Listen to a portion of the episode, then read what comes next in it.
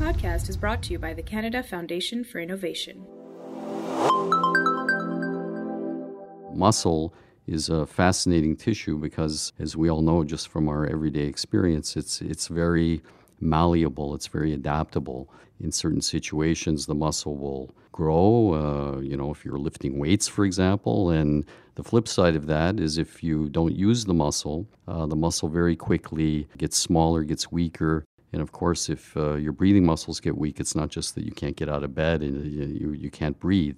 Along the same lines, there are these diseases, uh, many of them genetically based, uh, such as the muscular dystrophies, where the muscle is progressively destroyed. And once again, when this affects the breathing muscles, ultimately patients either end up requiring breathing machines uh, or they may actually succumb uh, to the disease.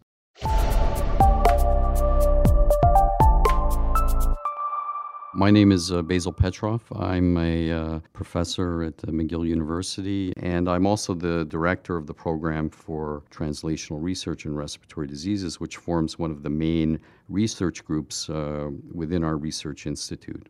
So I see patients with a, a variety of uh, respiratory diseases, ranging from asthma to emphysema, uh, various lung infections, lung cancer. And ultimately, at the end of the day, what we want to do is develop new uh, diagnostic approaches, uh, new therapies that will improve the, the quality of life of our patients and uh, improve their survival as well.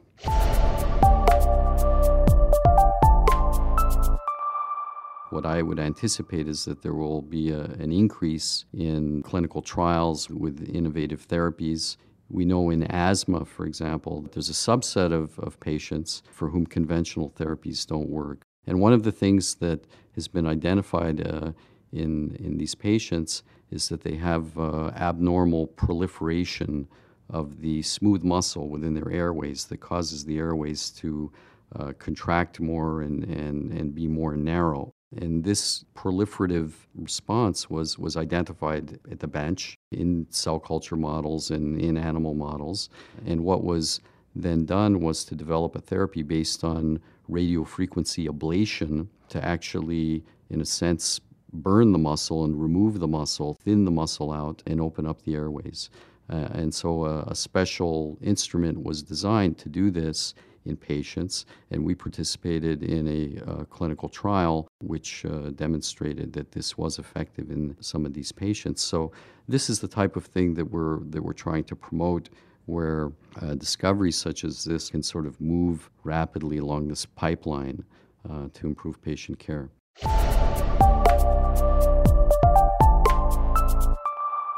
I'm very excited about the state of the art imaging equipment in the Center for Translational Biology. Within the animal facility, there are sophisticated imaging modalities like two photon microscopy, which allows you to actually do real time imaging of cells within the tissue. Uh, and these things were not uh, were not available to us before. So in in the past, sort of the old way of doing research was if you wanted to see what was going on, you had to actually uh, sacrifice the animal, kill the animal, take the tissues to, to, analyze what was going on. Uh, here, what we're able to do is actually follow the disease process over time non invasively, and that really makes it much easier to test different therapies, see what's going on, and, and also because the same sorts of uh, imaging modalities are used in patients. Uh, it's much easier to kind of make the leap from the uh, disease model in the animal uh, to the patient and either do diagnosis more effectively or to uh, follow the, the progress of your, your treatment.